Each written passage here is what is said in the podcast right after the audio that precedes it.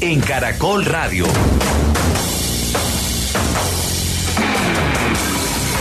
Ha terminado la fecha número 36 de fútbol de primera división en Inglaterra con la victoria a domicilio del Liverpool 3 por 0 ante el Leicester con dos goles de Curtis Jones y uno más de Alexander Arnold. El colombiano Luis Fernando Díaz estuvo los primeros 73 minutos del compromiso en cancha. Un dato importante desde que volvió el Guajiro de su lesión de rodilla. El Liverpool suma siete victorias de siete posibles, lo que le ha permitido llegar a 65 puntos, estar quinto en la tabla de posiciones y a solo una unidad de los puestos de Liga de Campeones de Europa. En España, jornada número 34, el Rayo Vallecano, que contó con Falcao García los últimos 15 minutos y volvió después de un mes de lesión, perdió tres goles por uno en su visita al Betis de Sevilla. Y empezamos a calentar las semifinales de Liga de Campeones de Europa, partidos de vuelta.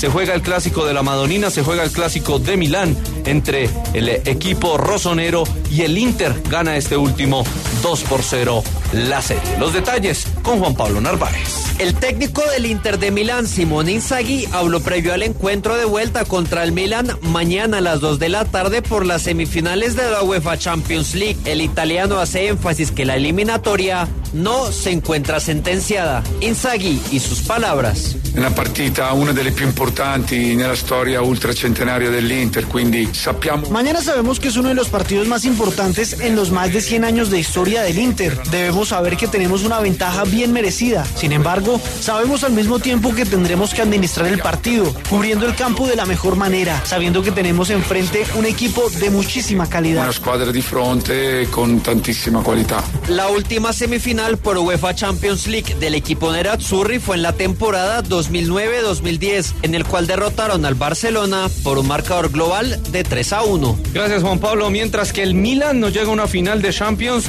desde el año 2007, el último título del equipo rosonero. Ya han pasado 16 años. Ese partido Inter Milan usted lo puede vivir mañana desde las 2 de la tarde a través del fenómeno del fútbol de Caracol Radio.